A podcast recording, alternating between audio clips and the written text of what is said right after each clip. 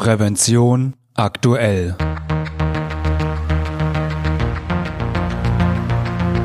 Ihr Podcast für Sicherheit und Gesundheit bei der Arbeit.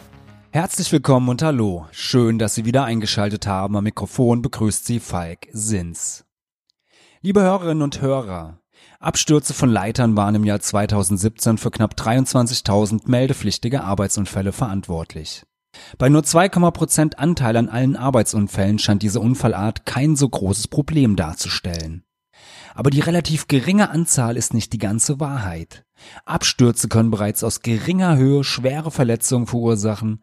Das Risiko, tödlich zu verunglücken, ist höher als bei anderen Unfallarten. In der heutigen Folge sprechen deshalb mein Kollege Franz Reuderer und ich über Leitern und wie diese sicher benutzt werden können. Hallo Franz, schön, dass du nach erstmal wieder in unser kleines Studio geschafft hast, um einen neuen Podcast aufzunehmen. Hallo Falk, ich freue mich ebenfalls, dass ich wieder da sein kann. Ja, prima. Wir wollen ja heute über Leitern reden. Ähm, Leitern, ja, da denkt man sich ja oftmals, äh, ist jetzt nicht so das spannende Thema, aber da wirst du uns und äh, mich und uns und unsere Hörer, denke ich, gleich ein bisschen äh, eines Besseren belehren, denn Leitern sind ja nicht ganz ungefährlich.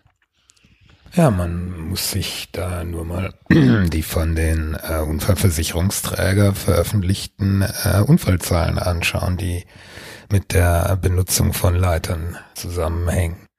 Und was sagen die Zahlen der ähm, Berufsgenossenschaften, Unfallkassen? Kommen Leiterunfälle häufig vor? Wir hatten für 2017, das sind die letzten Zahlen, die wir im Augenblick zur Verfügung haben, haben wir knapp 23.000 meldepflichtige Arbeitsunfälle, die sich als Abstürze von Leitern erwiesen haben. Und gibt es da bestimmte, bestimmten Typus an, an Abstürzen oder ist da nochmal differenziert in Leitertypen? Diese Differenzierung wurde meines Wissens äh, nicht gemacht, beziehungsweise sie stand mir dann einfach nicht zur Verfügung. Äh, das, was ich weiß, ist, dass nicht selten die fehlende Standsicherheit äh, dafür verantwortlich ist. Ich kann das jetzt leider nicht in, in, in, in Prozentzahlen ausdrücken.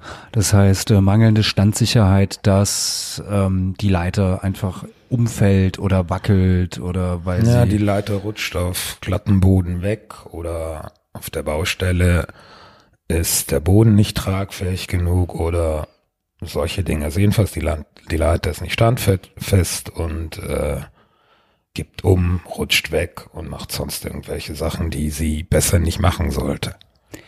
Okay. Ähm, ja, da hast du ja so ein bisschen die Antwort auf die nächste Frage schon teilweise ähm, mitgegeben.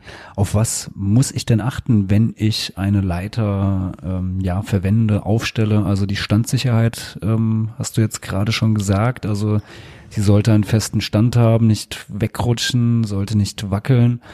Was muss denn noch beachtet werden? Ganz allgemein sollte jeder, der beruflich, nicht nur beruflich, der überhaupt eine Leiter benutzt, sich anschauen, ob dieses Gerät unbeschädigt ist. Ob die Verschlüsse alle eingerastet sind, falls es eine Klappleiter ist, ob die Sprossen fest sitzen. Also die Leiter soll unbeschädigt sein. Das ist die wichtigste Voraussetzung für die Benutzung einer Leiter. Gut, klar. Also die Leiter sollte natürlich nicht beschädigt sein. Das macht Sinn und gilt ja auch generell für alle Arbeitsmittel oder auch Werkzeuge, die man einsetzt. Vor dem Einsatz sollte zumindest mal eine Sichtprüfung stattfinden, ob dieses Werkzeug, dieses Arbeitsmittel ja einwandfrei funktioniert und sicher ist. Gibt es denn darüber hinaus bestimmte Mindestvorgaben, die eine Leiter erfüllen muss, wenn ich sie im Arbeitsumfeld einsetzen will? Ja, es gibt äh, dafür DIN-Normen, zum Beispiel die äh, DIN EN 131, die äh, bestimmte Mindeststandards für Leitern setzt. Die wurde äh, zum 1. Januar 2018 äh, novelliert und es wurde äh, vorgeschrieben darin, dass die äh, Standbreite der Leiter vergrößert werden muss. Also das so, so Standfüße beispielsweise, so eine Quertraverse, die musste neu, äh, deren Breite wurde neu normiert und es wurde eine neue Formel äh, da eingeführt, so dass es breiter wird, die ganze Geschichte. Und das betrifft allerdings nur, muss man dazu sagen, Leitern, die länger als drei Meter sind. Okay. Und was sind ja die häufigsten Fehler, die im Umgang mit Leitern gemacht werden? Gibt es da auch ja seitens der Berufsgenossenschaften Infos oder ist dir da bei deinen Recherchen was untergekommen?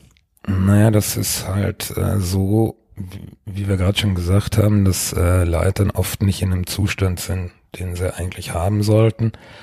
Und dass jetzt natürlich viele Leiter nicht mehr dieser neuen Norm entsprechen und entsprechend dann wieder ausgetauscht oder nachgerüstet werden müssen. Das heißt, ich sollte, wenn ich ja jetzt ein Unternehmen habe, einen Betrieb oder für die Arbeitssicherheit in meinem Betrieb äh, verantwortlich, zuständig bin, mal auf jeden Fall gucken, wie es mit den Leitern aussieht, ob die noch äh, überhaupt den, den Normen und Regeln entsprechen. Also wenn sich die Normen ändern, dann heißt das in der Regel, in der Regel, dass ich für jede Leiter eine neue Gefährdungsbeurteilung machen muss, ob diese Leiter nach der Norm entspricht.